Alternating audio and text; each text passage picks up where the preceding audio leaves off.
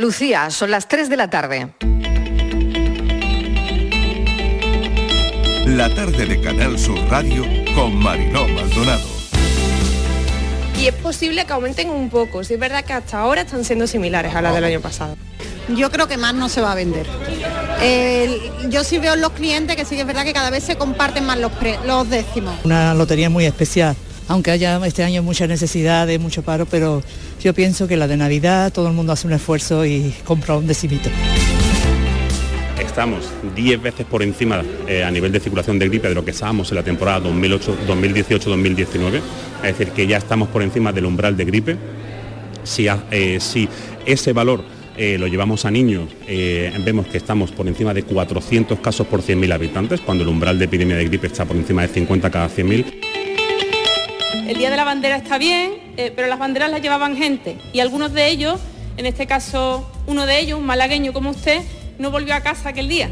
Y creo que debemos a esa familia y a esa figura un reconocimiento clave. Estaremos pendientes y estaremos eh, examinando y analizando qué posibilidades tenemos de reconocer a esas personas que evidentemente sufrieron el final de la dictadura franquista en sus propias carnes todo el puesto fronterizo se halla sobre eh, territorio español. Independientemente de que hayan actuado fuerzas marroquíes, se ha hecho en territorio español y por otro lado eh, también tenemos la, omisión de socorro, que a mí también me parece de, de gravedad. ¿no? Tampoco se ha impulsado a lo largo de estos cuatro años la comprometida inversión en desalación de agua.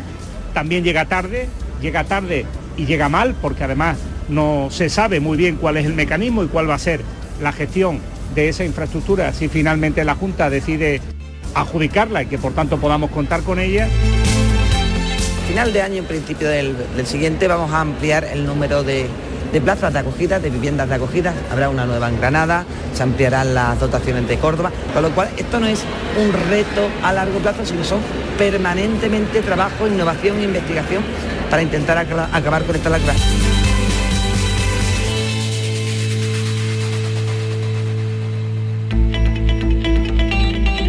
La tarde de Canal Sur Radio con Mariló Maldonado. Acaban de oír los sonidos del día, ¿qué tal como están en nuestra línea de audios los protagonistas de la actualidad, recogiendo todo lo que nos deja la mañana para destacar algunas historias en este tiempo de actualidad. Vamos con todos esos asuntos que atraviesan el jueves. Ya es jueves y vamos enfocando el fin de semana. Hoy dedicaremos un espacio del programa a la salud. Estamos en el Hospital Vitasanit de Benalmádena. Una de las noticias del día sigue siendo la identificación por primera vez de las células que causan la metástasis del cáncer de colon. Servirá esta investigación para evitar y controlar las recaídas. Esto no quiere decir que se cure el cáncer mañana, no quiere decir eso. Ojalá, pero se trata de ir encontrando llaves para ir abriendo puertas. Esta investigación abre vías de desarrollo de nuevas terapias dirigidas específicamente a eliminar la enfermedad residual. Son nuevas herramientas diagnósticas para identificar aquellos pacientes con mayor riesgo de recaída una vez que han padecido este tipo de cáncer. Abre un camino importantísimo en la lucha contra el cáncer. La investigación está liderada por un científico español y se ha publicado en la revista Nature. Málaga acoge también hoy un importante congreso de, oncología.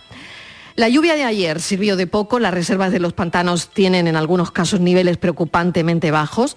Cuenca del Guadalquivir en situación de alerta está por debajo del 20%, Córdoba está en menos del 14%, Jaén al 16%, esa es la situación y sigue sin llover. Los transportistas autónomos se quedan solos, no sabemos si la huelga se podría suspender en el último momento, los convocantes tienen cada vez menos apoyos, pero veremos. Sesión de control al gobierno andaluz. Han oído en nuestra línea de audios. La Fiscalía, por otro lado, reclama los vídeos íntegros del asalto a la valla de Melilla. Y por otro lado, en el ámbito internacional, Trump y Putin no llevan una buena semana. Trump ha comprobado que su fuerza en las urnas es menor de lo que pensaba, aunque los republicanos reconquistan el control de la Cámara de Representantes, que estaba en manos de los demócratas. Y en cuanto a Putin, ¿quién nos iba a decir que cuando empezó la guerra iban a perder Gerson. Bueno, Lo que no sabemos es si esto es una táctica para algo peor, nunca se sabe, no hay nada escrito, es difícil en los tiempos que vivimos dar nada por sentado, pero lo que sí sabemos es que hace unos minutos están abandonando Gerson. Teníamos ya un anuncio, el de la lotería, de alguien que, bueno, que tiene un décimo, que lo encuentra y lo devuelve. Justo en la actualidad del otro día contábamos lo contrario. Ahora lo escucharemos, es un sorteo que llega con calor todavía, que no se ha ido.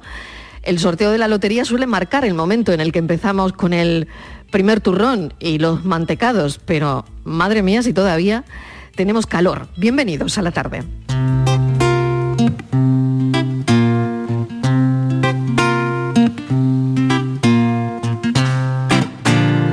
La tarde de Canal Sur Radio con Mariló Maldonado. Después de varios años recogiendo los frutos del planeta cuatro manos, por fin se te amontonan los veranos y está el agüita fresca siempre hirviendo.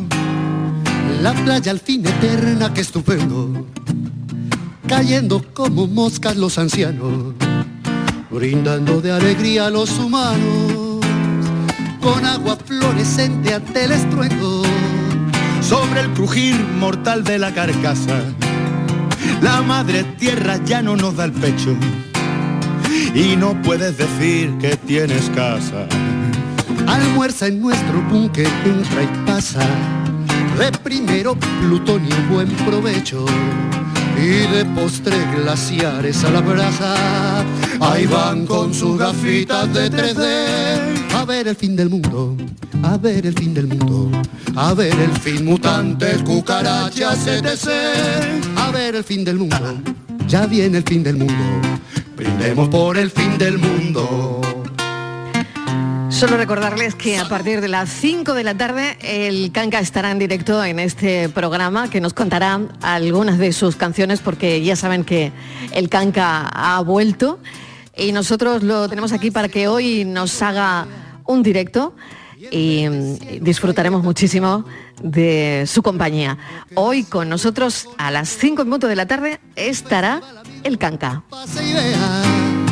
Los robos sueñan con las rosaledas. Una última hora de actualidad que nos acaba de llegar. El gobierno fracasa y no consigue desconvocar la vuelta a la huelga de transportistas para el próximo lunes. Hay más cosas, mesa de redacción. Estíbaliz Martínez, ¿qué tal? Bienvenida. Hola Marilo, ¿qué tal? Muy buenas tardes. Pues mira, la actualidad, parte de la actualidad hoy, eh, la acaparan noticias relacionadas con robos. En Algeciras, la Guardia Civil Marilo ha detenido, fíjate, es terrible, a la cuidadora de una señora, de una anciana de 91 años y también a la amiga de la anciana, porque ambas mm, le robaron joyas, joyas valoradas en 5.000 euros. Eh, ¿qué- ¿Cómo ha sido? Bueno, pues esta señora, esta anciana de 91 años, detectó que le faltaban pues algunas joyas, por ejemplo, le faltaban pulseras, medallas, colgantes, anillos, una moneda de oro de 25 pesetas de Alfonso XII, todo ello calculado en unos 5.000 euros. Puso una denuncia ante la Guardia Civil y a partir de ahí pues se abrió una investigación. Tras numerosas gestiones de indagación, los agentes de la Guardia Civil comprobaron la implicación ¿eh? en la desaparición de estas joyas de una persona que había ejercido, bueno, pues de cuidadora de, esta señora, ¿no? Esta mujer, eh, esta cuidadora con antecedentes por estafa, la, estaban vendando, le había quitado las joyas y las estaba intentando vender con la ayuda de una amiga de la, de la señora a la que le había prometido eh, la cuidadora que le iba a entregar parte de- del botín. Parece ser que algunas de las piezas han sido, habían sido ya vendidas por la acusada y la Guardia Civil ha recuperado la mayor parte de las joyas que han sido devueltas a esta señora de 91 años. Por supuesto, la cuidadora y la amiga han sido detenidas, están acusadas de delitos de hurto, estafa y receptación y han sido puestas, Mariló, a disposición de la autoridad judicial. Y seguimos con más robos, porque hay que decir que malas noticias, malas noticias para los cofrades de la Cofradía de Santísimo Cristo del Perdón y de los afligidos de Vélez Rubio, en Almería. La pasada semana se produjo el robo de una serie de joyas que tenía, portaba habitualmente la Virgen de, de la Esperanza. En concreto, se ha denunciado el robo de unos pendientes, un broche, y una cruz que lleva normalmente la Virgen de la Esperanza cuando está en su retablo en la iglesia parroquial de la Encarnación de, este municipio almeriense, como decimos, de Vélez Rubio. La Guardia Civil investiga el robo y desde la Cofradía del Cristo del Perdón sospechan, Mariló, que robaron las joyas aprovechando que el templo estaba abierto al público. Hay que decir que esta cofradía es una de las hermandades más jóvenes de Vélez Rubio porque fue que nació en el año 1950 la cofradía Mariló que ha pedido, ha hecho un comunicado, lo que está haciendo es pedir la colaboración ciudadana para esclarecer el suceso. Y dicen desde la cofradía que pueden perdonar a los ladrones y devuelven lo robado, pero que nunca podrán olvidar el sufrimiento que están teniendo estos días por las joyas desaparecidas. Y bueno, y de estos robos vamos a una buena noticia, una noticia muy, muy esperada, Mariló como cada año estamos ya esperando, ¿qué esperamos? Pues el anuncio de la Navidad, ¿no? Está claro, ¿no? Y ya está aquí. Es el pistoletazo de salida a la Navidad. O sea que ya tenemos el anuncio de la lotería. Y no es un anuncio. Bueno, ¿cómo este es este año? pues no es un anuncio, Mariló. Son tres. Porque son tres, historias. Sí, de solidaridad. La historia de un pastor, la historia de un pescador y de una extranjera. Todos ellos lo que hacen en estos anuncios es enviar un mensaje de amistad y de solidaridad. Mira, el primero es muy rápido se llama Para Julia Tres Orquídeas, que se centra eh, en el destino de un décimo eh, perdido que llega a manos de un pescador por una ráfaga de viento y lo podemos escuchar.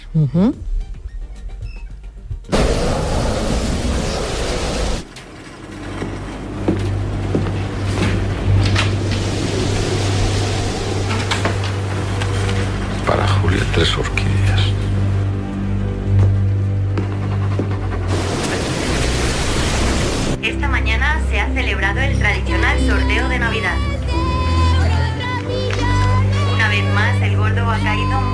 Muy repartido por todo el territorio. Creo que nos ha tocado lo gordo.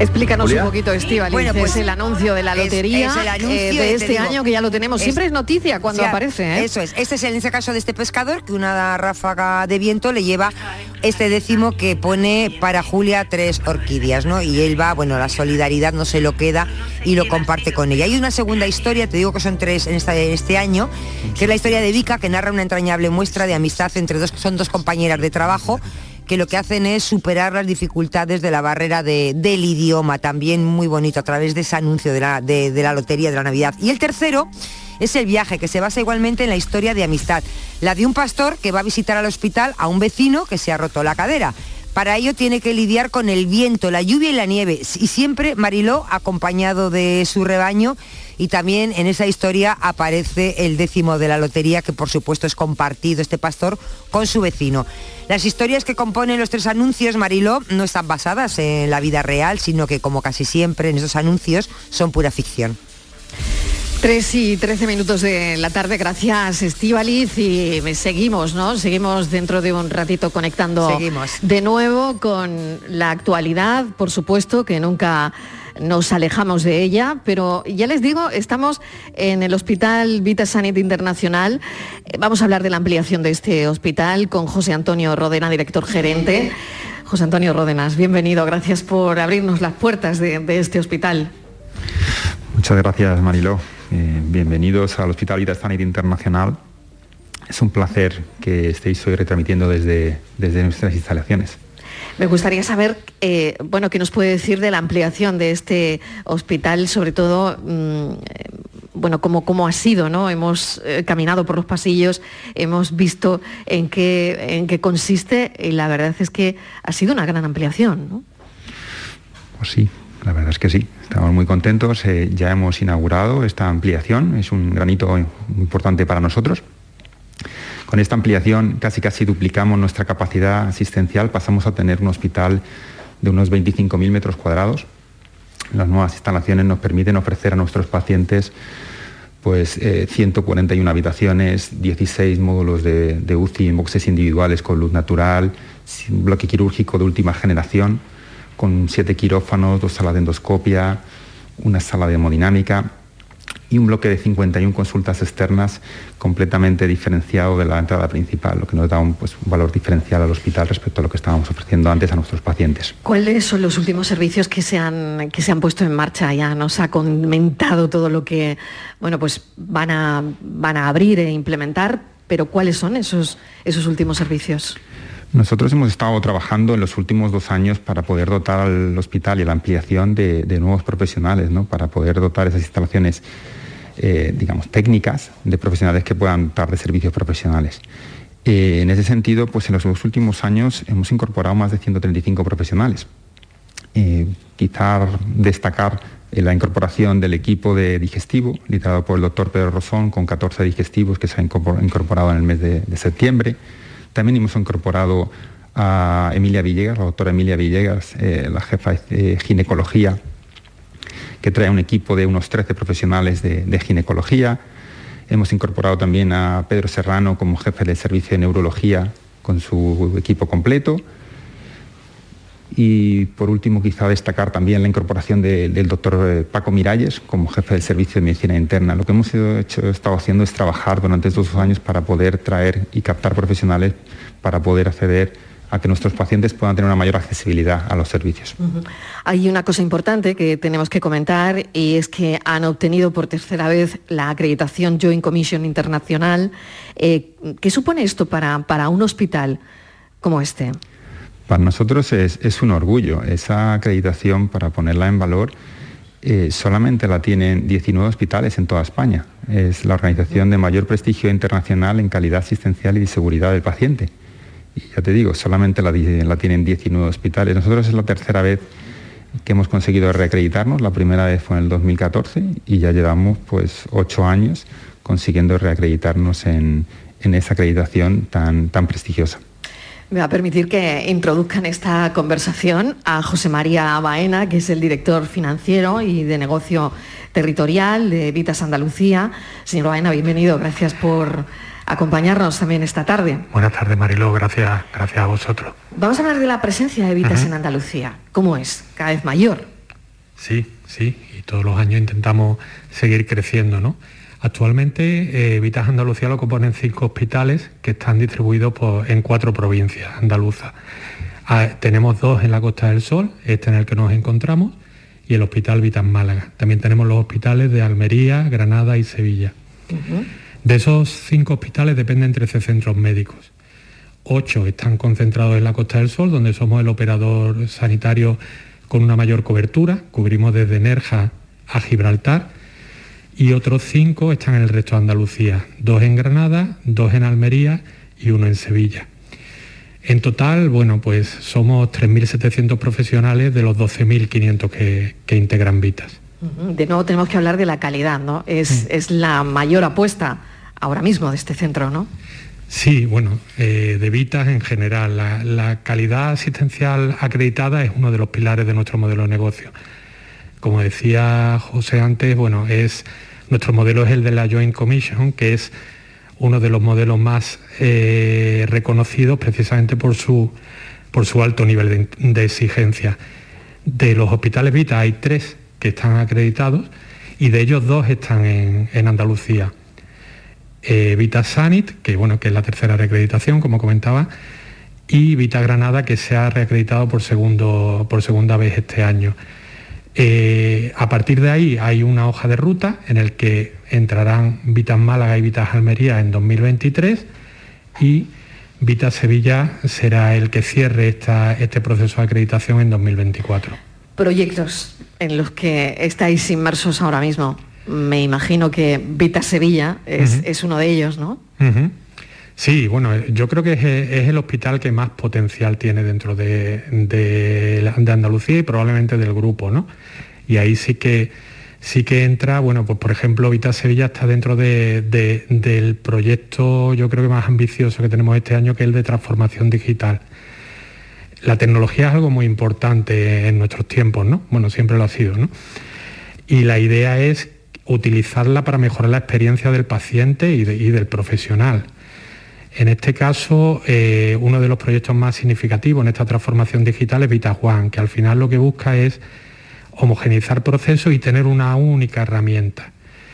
Eh, ya se ha implantado una única herramienta informática, o sea, todos vamos a trabajar con el mismo sistema, algo que que puede parecer mm, común en otros sectores, pero que en el sector hospitalario no lo es. Eso cuesta al principio, ¿no? Mucho. Eso cuesta al principio, sobre todo que todo el mundo eh, trabaje con la misma aplicación, mm. eh, pero claro, es eh, inevitable al final todos estos programas informáticos, aunque sean complicados al principio, eh, ofrecen mucha información después, ¿no? Sí, sobre todo, bueno, una vez, una vez resuelto este proceso que terminará en Andalucía en junio del 23, pues eh, ese mismo verano un paciente de Sevilla que venga de vacaciones o a la Costa del Sol o Almería, pues tendrá a su disposición y disposición de, los profesionales que lo traten su historial clínico. Podrá saberlo todo, ¿no? Exactamente. Y bueno, igual el de Sevilla, que quizás bueno, el tema está más resuelto por comunidad autónoma, pero también uno de Vigo, ¿no?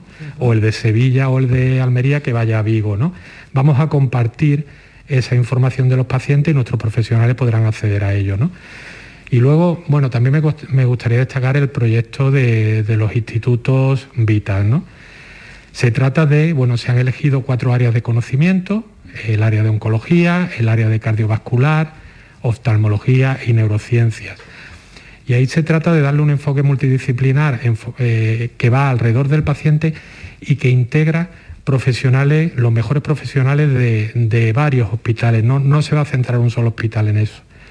Y ahí, en Andalucía, el primero será el Instituto Oncológico, que va a integrar eh, tanto hospitales de la Costa del Sol como, como los hospitales de Almería, Granada, y posteriormente se incorporará a Sevilla y estará liderado por los doctores Emilio Alba y Pedro Sánchez Rovira. ¿no? Yo creo que va a ser algo muy especial dentro de la oferta que le damos a nuestros pacientes. Si me permiten voy a conectar con Almería, con Vitas Almería, porque allí tenemos a la directora gerente Pilar Espejo. Pilar Espejo, bienvenida. Hola Pilar. Quiero mucho de oíros. Sí, buenas tardes. Buenas tardes, bienvenida. Pilar, gracias por acompañarnos. Bueno, ¿cuáles han sido las especialidades que se han demandado más en Vitas Almería este año? Bueno, pues eh, nuestra, nuestra intención, Vitas Almería, como ha dicho José María, tiene tres centros. El hospital en la, en la, capital, en Almería, y el centro de Roquetas, Playa Serena, y el centro médico en Elegido. Nuestra atención, nuestro objetivo es prestar una atención integral a todas las necesidades de salud del paciente en todas las etapas de, la vida, pero si tuviéramos que resaltar cuáles son las especialidades que más eh, actividad tienen en, nuestro centro, pues seguramente, bueno, seguro son la, eh, la especialidad de traumatología, oftalmología, y también pediatría, ¿no? Son, son procesos, los procesos quirúrgicos tienen un impacto importante en la actividad que realizamos. Eh, este año además hemos tenido la suerte de recibir dos premios de, calidad del BSH precisamente por eso, ¿no? Por el proceso quirúrgico y por el proceso materno-infantil. Almería tiene una población muy joven, muy dinámica y nosotros tenemos que adaptarnos a sus necesidades. Pilar, ¿tienen dificultades en la captación de talento? Hay una dificultad general en la captación de talento porque, eh, porque eh, no se capta talento de cualquier manera. ¿no? Yo creo que esa es una de las labores fundamentales que, que los equipos directivos de los centros sanitarios tenemos que realizar. Pero eh, para, captar talento hay que ofrecer proyectos, proyectos que sean no solamente ilusionantes, sino que estén, que estén basados en el desarrollo de la capacidad científico eh, y asistencial de los profesionales, donde puedan desarrollar todo su trabajo con calidad y con seguridad. Si a los profesionales se les aporta eh, proyectos interesantes donde puedan desarrollar las, sinergias para prestar una asistencia multidisciplinar, ¿no? Ya las necesidades de salud ya no se tratan solamente de, tratar al paciente el brazo, el ojo la pierna, sino de dar una atención integral y los profesionales trabajen de manera coordinada y puedan desarrollar y aportarle valor a la salud de la población, ahí siempre nos apuntamos todos y en eso. Entonces, aunque existen dificultades, porque eso es general en todo el mundo, pero yo creo que la, estrategia que Evita está desarrollando en la captación de talento, antes hemos visto con los institutos, con las acreditaciones, está haciendo que sean muchos los profesionales que podamos incorporar nuestro equipo para poder prestar la asistencia sanitaria que necesita nuestra población. Hay acciones divulgativas que estáis realizando, he visto alguna muy interesante como el aula de, salud, el aula de... Sí. Bueno, hay muchas, ¿no? Sí, sí, es verdad. Antes te decía ¿no? que, nuestra vocación es la de mm. prestar una atención integral, ¿no? Y esa atención integral incluye también la promoción de la salud y la prevención de la enfermedad. En ese sentido, el desarrollo de la aula salud, este año hemos hecho, eh, ahora vamos a hacer la tercera, la primera que hicimos fue dirigida a, la población más pequeñita, a papá y a las mamás, para hablar sobre la vía pañal. La segunda que hicimos hace un mes fue eh, el Día del Cáncer de Mama y la siguiente la vamos a tener el 21 de noviembre, donde hablaremos de espina bífida. En esa, en esa aula salud profesionales de distintas áreas de conocimiento, pero que todos actúan sobre ese problema de salud, hace una labor divulgativa, es una aula abierta, donde viene población general, donde se presentan los casos, además siempre procuramos que haya algún paciente también sentado en la mesa para contar su propia experiencia, cómo la viven los pacientes y cómo vamos nosotros interactuando con sus necesidades y, la verdad que están teniendo mucho impacto y son muy interesantes y aportan esa parte de, la prevención de la enfermedad y la promoción de la salud que queremos dar a toda la población. Pues no sé si quieren añadir alguna cosa más el, director gerente, José Antonio Ródenas o José María Baena, que escuchaban atentamente a la directora de Vitas Almería, Pilar Espejo. ¿Os gustaría añadir algo para terminar?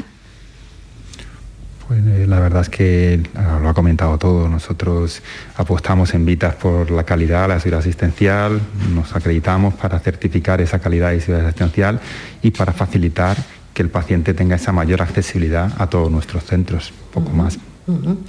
José María Baena. Bueno, igual, yo creo que, hemos tocado los puntos, los aspectos más importantes de, este negocio y de esta, de esta asistencia que prestamos, ¿no? Sobre todo la accesibilidad, ¿no? La accesibilidad tanto eh, para el paciente como para, para, los profesionales. Por eso lo que os comentaba antes de este proyecto de digitalización y tal, creemos que es una piedra angular de, nuestra estrategia junto con, junto con la calidad. Pues voy a desearos muchísima suerte y no sé si quiere añadir algo más. Pilar Espejo, Pilar. Bueno, sí, quizá hay un, punto que, en dos segundos me gustaría tratar porque creo que Vita está muy enfocada en ese sentido, que es el, centrarse en el paciente, mm, el, visualizar la experiencia del paciente, la voz del paciente, escuchar al paciente, incorporarlo en la toma de decisiones en, un proceso activo.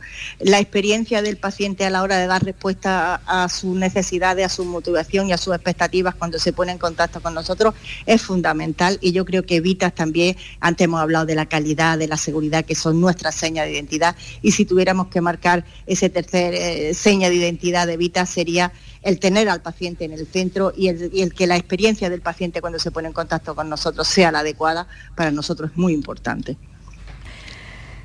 Pues me parece muy importante todo lo que hemos puesto encima de la mesa. Pilar Espejo, directora gerente de Vitas Almería, le agradecemos enormemente que nos haya atendido y, mucha suerte eh, para el futuro y para todo este recorrido. Hemos empezado hablando por la ampliación del hospital que se acaba de inaugurar en septiembre, pero claro, esto es un suma y sigue porque hay un montón de proyectos en, marcha. José Antonio Rodena, director gerente de Vita Sanit Internacional, muchísimas gracias. Gracias Y gracias también a José María Baena, director financiero y de negocio territorial de Vitas Andalucía, que bueno, se trata de seguir expandiendo eh, hospitales y centros. Y llegar a más pacientes y a más profesionales. Claro que sí, muchísimas gracias. Gracias, Gracias. Casi, casi las tres y media de la tarde. La tarde de Canal Sur Radio con Mariló Maldonado. También en nuestra app y en canalsur.es. La psicología cuida de ti. Psicólogos y psicólogas colegiados son los expertos en psicoterapia que atienden tu salud mental y te ayudan a superar dificultades. Su titulación, formación y experiencia son tu mayor garantía. Al cuidado de tu salud mental y tu bienestar emocional, siempre un profesional de la psicología. Es un mensaje del Colegio Oficial de Psicología de Andalucía Occidental. Para presentar el sorteo 11 del 11 de la 11 hemos escogido a gente que ha nacido el 11 del 11, como por ejemplo Paco. Dale Paco. 11 del 11 de la 11, 11 millones de euros y 11 premios de un millón, bro. ¿Pero por, por qué lo rapeas? Ah, eh, no sé, por darle un toque más moderno. Bueno, ¿y te parece moderno eso? Lo dejamos así, venga. Este 11 del 11, con 11 millones de euros y 11 premios de un millón, también puede ser tu día. No te quedes sin tu cupón, cómpralo ya. Vale, vale, Paco, no te emociones, lo tenemos. A todos los que jugáis a la 11, bien jugado. Juega responsablemente y solo si eres mayor de edad. ¿Y tú? ¿Qué radio escuchas? La jugada de Canal el deporte. Los fines de semana a Pepe La Rosa y Ana. Me encanta el programa de Paco Rillero, El Flexo. Es un muy buen programa. Canal Sur Radio, la radio de Andalucía. Yo, escucho Canal Sur Radio. La tarde de Canal Sur Radio con Mariló Maldonado. Vamos con la foto del día, Virginia Montero, ¿qué tal? Bienvenida. Hola, buenas tardes. La imagen de hoy es la propuesta por Jordi Vidal, fotógrafo cordobés. Se formó en la Escuela Grisart de Barcelona, donde se especializó en fotoperiodismo. En 2013 cubrió sobre el terreno las revueltas que tuvieron lugar en Estambul. Posteriormente regresó a, regresó a España, aunque no fue hasta 2017 cuando volvió a sentarse en su ciudad natal como colaborador del Grupo Yoli. En la actualidad desarrolla su trabajo como fotógrafo freelance, compaginando su labor para distintas agencias de comunicación con otros proyectos relacionados con el marketing digital. Y ya saben nuestros oyentes que pueden ver la foto del día en nuestras redes sociales, en Facebook, La Tarde con Mariló Maldonado y en Twitter, arroba La Tarde Mariló. Buenas tardes Mariló y Virginia, ¿qué tal? Pues hoy en la foto del día he elegido una imagen del fotógrafo colombiano Federico Ríos, en un reportaje hecho junto a la periodista Julie Tour para el diario The New York Times. En la imagen, con mucha fuerza visual, podemos ver cómo Sara, una niña venezolana de 6 años, atraviesa el tapón de Darien, en una zona que comunica Sudamérica con Centroamérica. Sara se perdió durante tres días de su madre y este hombre, que vemos en la fotografía Ángel, la ayudó durante esos tres largos días que estuvo sola. En esta crisis migratoria han atravesado durante el año 2022 unas 33.000 personas, muchos de ellos niños y niñas como Sara. En el, en el hilo de Twitter que publica Federico Río podemos ver la serie completa de imágenes con mucha dureza, donde nos podemos hacer una idea del calvario que viven miles de personas cada año. Es la historia de Sara la que ha seleccionado nuestro fotoperiodista de hoy, ya saben, fotoperiodistas andaluces que buscan su imagen del día. La tarde de Canal Sur Radio con Mariló Maldonado, también en nuestra app y en canalsur.es. Tus programas favoritos en Canal Sur Sevilla, la radio de Andalucía. Celebra tus eventos de empresa y comidas de Navidad mientras navegas por el Guadalquivir a bordo de un lujoso barco. Sorprenderás a tus invitados con un espacio exclusivo y con historia en el corazón de Sevilla. Cruceros Torre del Oro. Más información en el 954-561-692 o en crucerosensevilla.com. Llega una edad en la que sabes que hay cosas que no volverás a hacer. Correr, saltar, morder sin miedo. ¿Morder? Claro que puedes morder sin miedo. En The Implant queremos que tus dientes no te impidan hacer lo que quieras. Por eso este mes te ofrecemos tus implantes dentales con un 10% de descuento. Ven a visitarnos, primera consulta gratuita y sin compromiso. Pide tu cita en theimplant.com y vuelve a sentirte joven. Reciclos llega a tu ciudad. La nueva aplicación con la que podrás ganar premios solo por reciclar. Participa reciclando latas y botellas de plástico de bebidas. Cuida tu entorno y gana premios. Descárgate la aplicación Reciclos y empieza a formar parte del reciclaje del futuro. Ecoembes.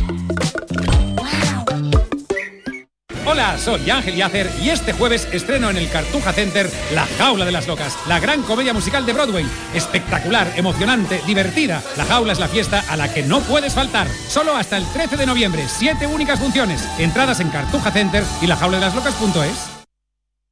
¿Y tú? ¿Qué radio escuchas? Y desde el pelotazo o desde el yuyu, escucho casi todas partes de cada hora. Escucho a Vigorra. Mi programa favorito es El Club de los Primeros, el Yuyu, Vigorra. Manolo Gordo, que también los fines de semana pone una musiquilla muy buena y nos acompaña mucho. Canal Sur Radio, la radio de Andalucía. Yo escucho Canal Sur Radio. La tarde de Canal Sur Radio con Mariló Maldonado. Estos son nuestros teléfonos 95 1039 105 y 95 1039 16.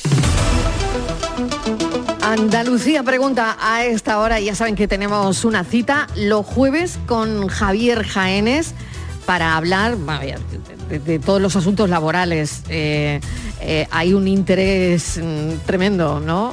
Despiertan mucho interés los asuntos de tema laboral y por eso en Andalucía pregunta los jueves tenemos a Javier Jaénes, socio de Montelirio Abogados que tiene muchísimo trabajo con nosotros, la verdad. Javier, buenas tardes, bienvenido. Buenas ¿Qué tardes, tal? muchas gracias, muy bien, gracias. Muy bien. Bueno, y hoy empezamos, Virginia, con una tendencia que se está viviendo en los últimos meses, una mayor tasa de bajas por no superar los periodos de prueba. A ver, eh, vamos a indagar un poquito más en, este asunto. Pues sí, parece ser que son muchas las personas que las últimas semanas han oído de eso, de no ha superado el periodo de prueba. Y es que parece ser que las bajas durante este llamado, así como decimos, periodo de prueba, crecieron de media un 700%, un 700% en septiembre respecto al mismo mes del año pasado.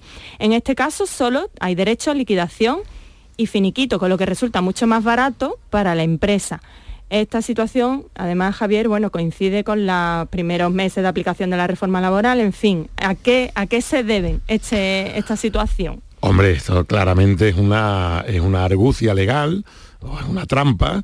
¿Por qué? Porque, eh, como bien dice Virginia, bueno, pues tuvimos una reforma laboral, el gobierno pretende ampliar el número de trabajadores fijos, eh, modificó el contrato de obra y servicio, en fin, de alguna forma, pues esta, esta estabilización del empleo que persigue el gobierno, bueno, pues, ¿qué ha hecho? Pues ha abierto una pequeña ventanita en una, en una pequeña argucia legal, que es que si a ti te hacen un contrato de trabajo y te dictaminan un tiempo de prueba, pues si te expulsan antes de terminar ese tiempo de prueba, pues no te tienen que indemnizar, sino que simplemente te pagan la liquidación y el finiquito, pero no la indemnización porque no es un despido.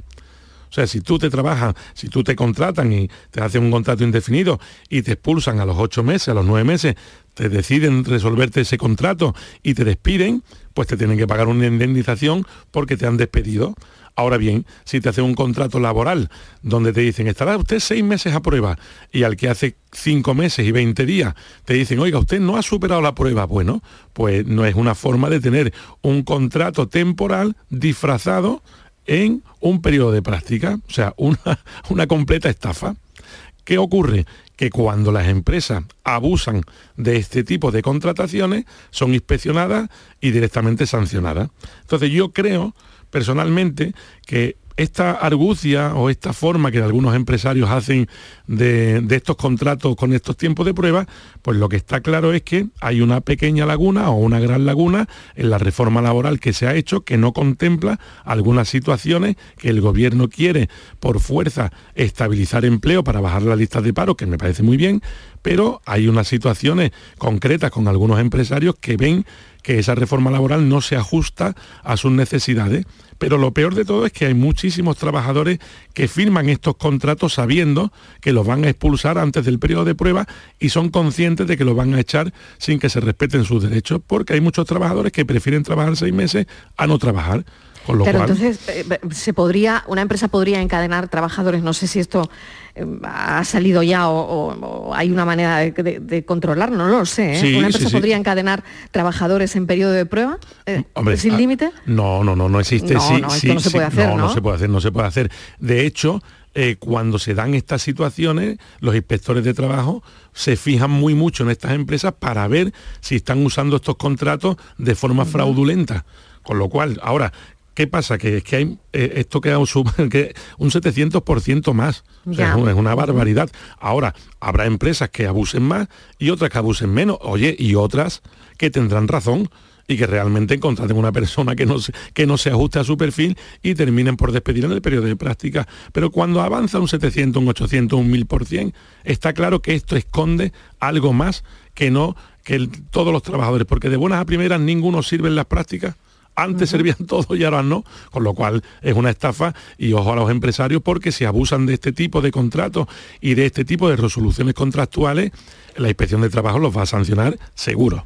¿Estas inspecciones, Javier, vienen de oficio? ¿Hay denuncias de por medio? ¿Depende del caso? Eso es muy interesante. Sí, puede ser por parte... Claro, porque una inspección, me, gusta mucho este tema que acaba de poner Virginia eh, sobre la mesa, claro, una inspección puede dar al traste con descubrir eh, la tostada, ¿eh? Claro, totalmente. Claro. Hay muchos trabajadores que se han puesto en contacto y además lo sabemos, que oye, ¿quién estaba en mi puesto antes? Oye, ¿a ti también te despidieron por esto? Coño, ¿cuántos somos ya? Pues somos seis, pues vamos a denunciar. Y entonces se abre una investigación puede venir de oficio perfectamente porque la propia administración vea que, se están haciendo este tipo de contratos o puede venir por denuncia del propio trabajador que denuncia esa situación y dice, oye, yo ya sé que antes que yo han pasado por aquí otros tres, cuatro, cinco, seis que le han hecho lo mismo. Y las sanciones son importantes, ¿eh? son, son potentes para los empresarios el, que abuse de, esta, de este tipo de contratación echando en periodo de prueba y sabiendo además que lo hacen para no pagar indemnizaciones y las sanciones son importantes ¿eh? viene perfectamente regulado en la ley y la sanción. O sea, no hay ninguna laguna legal a este respecto. Además, bueno, este tipo de despidos son muy subjetivos, ¿no? Esto de no superar pero lo, pero lo permite la ley. La ley permite al empresario hacer un contrato y fijar dentro de la duración del contrato unos meses de prueba.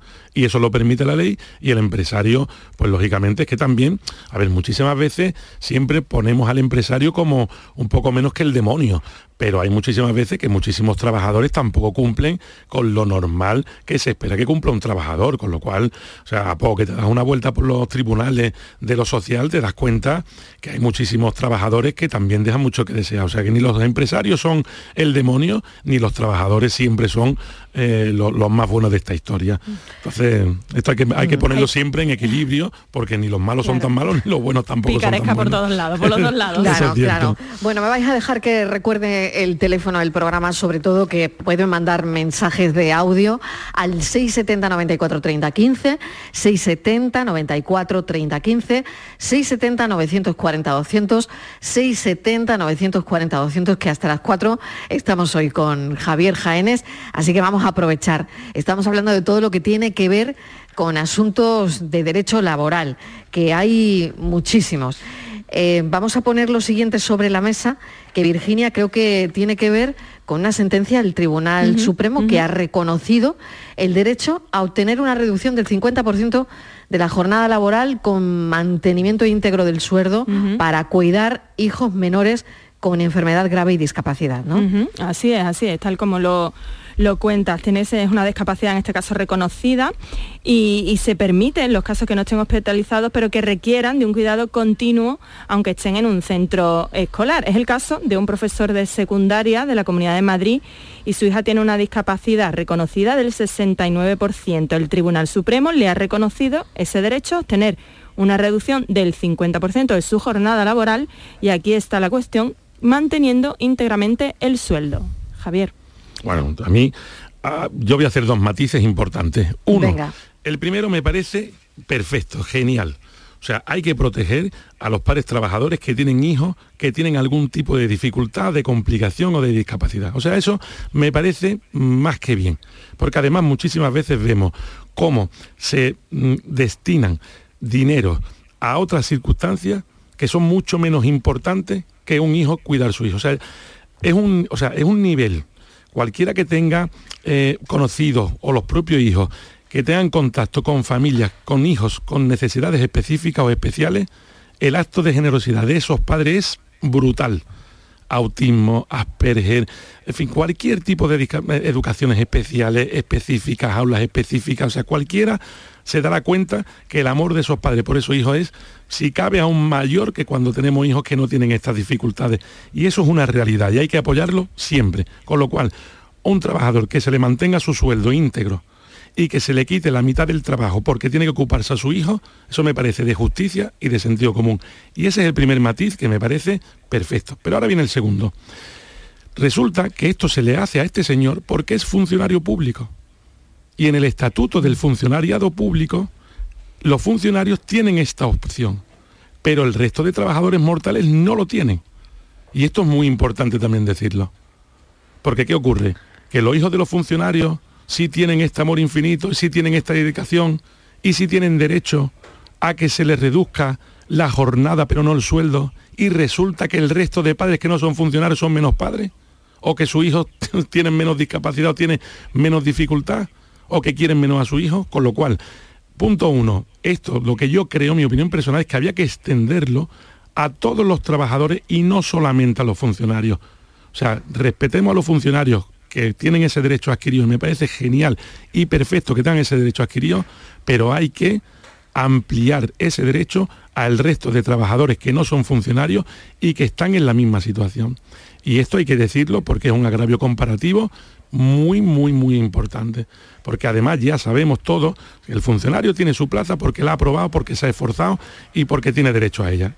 Y el que quiera ser funcionario, ahí tiene los temarios, que se mate a estudiar y que las apruebe. Yo, al funcionario le doy el valor máximo por tener su plaza porque la ha conseguido con esfuerzo y con sacrificio, eso por supuesto. Pero lo que no podemos hacer es que ya sabemos de por sí que la empresa privada, el trabajador, bueno, pues está más vigilado, más controlado, muchísimo más explotado, en fin, no vamos a descubrir nada nuevo. Pero encima, que los hijos de los funcionarios tengan unos privilegios o los propios funcionarios con estos hijos que el resto no tiene, esto es lo que yo creo que habría que llevar al Parlamento y que habría que regular para que este mismo privilegio lo tengan absolutamente todos los padres y que deje de ser noticia que a un padre se le respete su sueldo íntegro, pero que se le deje tiempo para cuidar a su hijo. Porque estamos hablando del interés del menor, correcto. no del trabajador. claro. Bueno, recordamos el teléfono del programa. Venga, aprovechamos para recordar el teléfono del programa, que es este. Estos son nuestros teléfonos. 95 1039 105 y 95 1039 16. Dos líneas para audio, 670 94 30 15, 670 94 30 15, 670 940 200, 670 940 200. Estamos charlando con Javier Jaénes sobre asuntos laborales. Otro tema, un juzgado considera accidente laboral caerse en casa mientras se teletrabaja. Atención a esto porque, bueno, tiene su interés. El teletrabajo ha venido a enfrentarnos a situaciones nuevas, eh, bueno, la pandemia en general, y una de ellas es esta, es el teletrabajo y las condiciones. En este caso, la trabajadora se levantó para ir al baño y sufrió una caída a ver qué se considera trabajo y, o espacio de trabajo y qué no. Esto es lo que ha querido aclarar esta sentencia que yo creo que es importante, Javier. Bueno, esto, esta sentencia es más que importante, es magnífica porque esto va a despertar curiosidades eh, inimaginables. A ver, el teletrabajo Em, bueno, ya sabemos que a través de la siempre existió el teletrabajo. Lo único que ocurre es que a través de la pandemia del COVID, bueno, pues esto se potenció, incluso se recomendó a las empresas que este teletrabajo, había muchos trabajadores, oye, pues que muy contentos, no perdían tiempos de ida y vuelta al trabajo, había mayor productividad, bueno, perfecto. Pero ¿qué ocurre? Que un teletrabajador no puede perder derechos frente a un trabajador. Estamos en las mismas. ¿Existe el accidente laboral en el teletrabajo? Por supuesto que sí. Ahora, hasta la fecha, lo que habíamos tenido de accidentes laborales teletrabajando, pues normalmente había sido siempre por cuanto a formadores, profesores, monitores. ¿Por qué? Porque un profesor que estaba en la universidad o que estaba en el colegio o que estaba en una empresa privada, me es igual, un profesor, un monitor que daba sus clases de manera presencial y ahora las está dando por internet, pues al final si tiene una ronquera o tiene una fonía porque lleva seis horas hablando, pues exactamente igual que cuando estaba en clase, si tenía una fonía físicamente le daban una baja laboral, ahora al hacerlo por internet, pues igualmente tiene su afonía y tiene derecho igualmente a su baja laboral, exactamente igual que si hubiese estado trabajando. Hasta aquí es lo que siempre pasaba y con estas cosas más o menos normales. El teletrabajo, cuando una persona teletrabajaba montando algo en su casa, pues si tenía una lesión en un brazo, en una mano, porque hacía un trabajo físico, que en vez de hacerlo en la fábrica, lo hacía en casa porque lo podía hacer, hasta aquí también. Ahora, ¿cuál es lo novedoso de esta sentencia? Bueno, pues que de su puesto de trabajo se cae al suelo y se considera accidente laboral.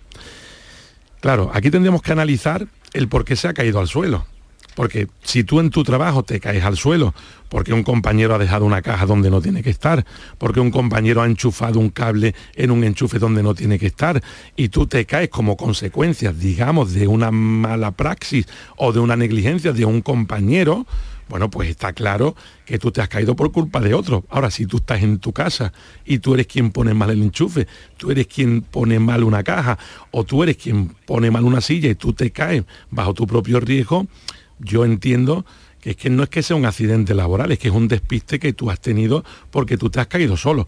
Cuestión distinta es que a ti tu empresa te ponga una silla, por ejemplo, que esa silla ya esté rota, se le haya roto una rueda a la silla y te hayas caído al suelo porque la silla que te pone tu empleado, tu empleador, no está correcta. Bien, eso lo entiendo. Tienes un despiste, se te ha caído el ordenador en un pie. Pues bueno, yo realmente esto de que una persona se caiga y que sea un accidente laboral y que no sea eh, una diligencia de cuidado que tú tienes que tener contigo mismo, bueno, pues es lo mismo que si tú vas a pasar un paso de peatones y te atropella un coche o que tú te golpees con un árbol porque vas mirando el móvil. Entonces, hemos tenido un siniestro, pero de distintos culpables.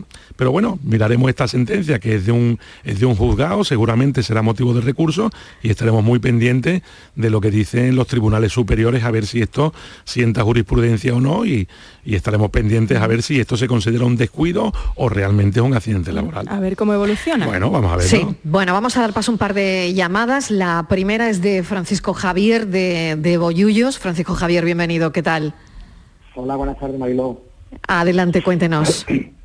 Mire, yo le quería hacer una pregunta a Javier. Ante todo, buenas tardes, Javier. Muy buenas tardes. Eh, yo tengo un contrato de discapacidad de duración determinada. Y el, el próximo 4 de diciembre cumplo mi contrato, que ya son tres años, y yo por motivo de mi enfermedad no quiero seguir trabajando en la empresa, no puedo continuar. Entonces la empresa me dice que yo le tengo que mandar un correo electrónico diciéndole que no quiero continuar. Mi pregunta es, si yo mando el correo electrónico, ¿yo tengo algún derecho a los 12 días que tengo firmado de finiquito en, en, en mi contrato? Es que los 12 días de finiquito de tu contrato, esos 12 días, mm, no de finiquito, de indemnización, porque el finiquito corresponde a todos aquellos conceptos que tú no has cobrado, vacaciones por cobrar y algunos otros conceptos. Pero los contratos temporales, de por sí, la- casi todos los contratos temporales tienen una indemnización de 12 días de año, o sea, 12 días por año trabajado, o 12 días en total, eh, que se calcula pues, según el salario día, pues tiene 12 días una vez que se termina como indemnización. Entonces, como es un contrato de duración determinada, no tienes por qué perder esos días porque tú vas a cumplir tu contrato. Cuestión diferente sería que no llegases a cumplir el contrato y tú te fueses antes. Pero tú en principio vas a cumplir tus tres años de contrato. Y esos tres años es un contrato que es temporal, que es de duración determinada. Y los contratos de duración determinada llevan aparejados todos, o la inmensa mayoría, 12 días de indemnización. Así que eso no lo perdería. Tú únicamente le estás diciendo a tu empleador, oiga, cuando termine mi contrato, no quiero seguir trabajando aquí, con lo cual mm, mm, no quiero que me renueven. Perfecto, tú eso lo puedes hacer. Si no lo haces, igualmente tampoco te van a renovar. Pero bueno, si hay una comunicación, tú le haces una comunicación diciendo que no vas a renovar. Pero que si vas a cumplir el contrato, eso es muy importante, Francisco Javier. Que no vayas a confundir, o sea, que los tres años de contrato los vas a cumplir. Y esos tres años de contrato, una vez que termine, esos 12 días vienen por el tipo de contrato que tienes. Y porque no vas a renovar. Con lo cual, a tu Francisco pregunta Javier, está clara. Muy bien. Muchísimas gracias. Espero que te hayamos aclarado pues lo que necesitabas. Tenemos otra llamada que es Fran de San Fernando en Cádiz. Fran, ¿qué tal? Bienvenido. Buenas tardes, Mariló. Y buenas Bueno, tardes eh, al señor Javier. Muy buenas Claro, te- tengo que contar algo que me acabo de, de acordar, es que hoy se cumplen 212 años de la libertad de, de prensa, ¿no? Y esto es eh, precisamente, surge ahí, en San Fernando, en, en Cádiz. Así que nada, me alegro mucho doblemente de la llamada. Fran, adelante. Pues mire, eh, la cosita es una pregunta que quiero en relación a mi mujer, que es la que tiene la situación, eh, y a ver si me podía informar qué paso seguir, eh, viendo cómo se va a desarrollar posteriormente la cosa. Mi mujer lleva, trabaja en el convenio de la hostelería, ¿vale? Ella trabaja en una lavandería industrial dentro del convenio de la hostelería, lleva ya unos 20 años trabajando, y las lavanderías estas, el trabajo es un trabajo que te pongan en la máquina que te pongan, siempre se está trabajando con los brazos. A consecuencia de ello y de, toda la trayectoria que lleva trabajando en la empresa, ella pues ha tenido una dolencia en el brazo de que los tendones se le han roto y los otros que no se le han roto tienen una delgadez extrema. Entonces ella pues ya se ha operado de los tendones, en fin, ha habido su, su más y menos, ¿no? Pero en definitiva ella ya está operada y ahora está en rehabilitación.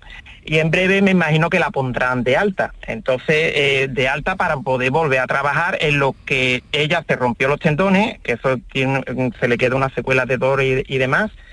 Entonces, la, la pregunta es, porque todos nos dicen los médicos y demás que ella volvía a, hacer y desarrollar el trabajo que venía haciendo, que lo ven complicado porque es que se va a volver a romper los tendones que le quedan y que claro, esto está bien para hacer una vida normal, entre comillas, pero volver otra vez a la carga de trabajo de con los brazos en una lavandería, que es el trabajo que ella desarrolla, mm, lo ven complicado. Entonces, eh, mi pregunta es, ¿ella en qué situación quedaría? Porque para la empresa es un trabajador roto, entre comillas, porque no va a poder desarrollar su trabajo.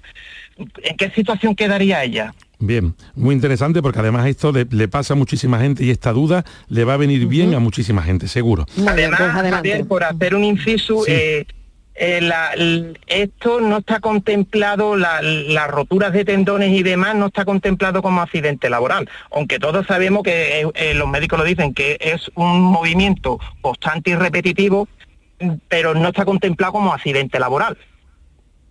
Pero a ella no se la han... O sea, el tiempo que ella ha estado de baja, ¿ella no lo han considerado una contingencia laboral? ¿Es una enfermedad común? No, no, no, no. Todo ha sido por la seguridad social. Muy bien. Bueno, independientemente de esto, mira, Em, tu mujer tiene la situación que tiene muchísima gente, gente que está trabajando en trabajos físicos normalmente más o menos pesados, llega un momento donde tiene pues ciertas enfermedades, ciertas patologías, bien tendones, bien eh, sistemas óseos, en fin, distintas tal, lo operan y llega un momento donde le van a dar el alta. O sea, a tu mujer le van a dar el alta exactamente igual que si se hubiese caído de un escalón y se hubiese partido un pie. Quiere decir, le dan de alta y vuelve a su puesto de trabajo. Bien, normalmente cuando llega a su puesto de trabajo con esta, con esta, mm, con esta eh, patología y con estas operaciones que han hecho y demás, lo normal es que el trabajador con el empleador, lo normal es que hablen y digan, oye, yo ya eh, tengo estas lesiones, eh, puedo recaer y yo no puedo seguir desempeñando estas acciones de fuerza y entonces ponme en otro sitio que sea más o menos un poquito más, más suave porque yo ya físicamente no puedo, llevo 20 años y no es que no quiera, es que realmente no puedo y si sigo me voy a volver a lesionar, me voy a volver a romper y me voy a volver a dar de baja. entonces al propio trabajador y al propio empresario ya les vale y ya les sirve el ponerse de acuerdo para esto. Y es lo que normalmente se suele hacer de buena voluntad. Pero podemos encontrar el caso que el trabajador y el empleador no se pongan de acuerdo y que el mismo empresario le diga, oye, mira, no tengo otro sitio donde ponerte, que puede ser cierto, o no quiero ponerte en otro sitio, tú vuelves a tu puesto de trabajo y si no puedes trabajar es tu problema. ¿Qué ocurrirá? Que si viene la primera opción es que lleguen a acuerdo, que es lo deseable, pues perfecto, y si llega la segunda opción, a tu mujer no le quedará más remedio que ponerse en su puesto de trabajo original. Y si llegado el punto ella no puede trabajar porque físicamente no pueda, y tiene dolores, y tiene otra vez, vuelve a tener estas patologías, pues no le quedará otra que volverse a dar de baja por esa reincidencia de esos dolores. Y entonces, una vez que se dé de baja, la seguridad social tendrá que estimar si es un accidente laboral o si es un accidente común por repetición, como tú bien decías, por repetición, por tensión, por torsión de tendones y demás. Y llegado a ese momento, si tu mujer no puede trabajar en su puesto de trabajo habitual y se ha lesionado trabajando en su puesto de trabajo habitual, si ella no puede trabajar y el empresario no le da opción a que trabaje en, otro puesto un poquito más suave, pues entonces tu mujer tendrá que, con la baja médica, si supera los plazos de baja médica, someterse a una revisión de lo que es el tribunal, del equipo de valoración de incapacidades, para ver si tiene derecho a una incapacidad permanente en los grados ya que todos conocemos de total, absoluta, en fin. Entonces tu mujer cuando vuelva, que hable con el empresario, intentar llegar a un buen acuerdo y si se cierran bandas y la vuelven a poner en su puesto, si no puede trabajar, no tendrá más remedio que volverse a dar de baja e iniciar los cauces de una incapacidad permanente si realmente ella no puede desempeñar las funciones que ha venido desempeñando hasta la fecha.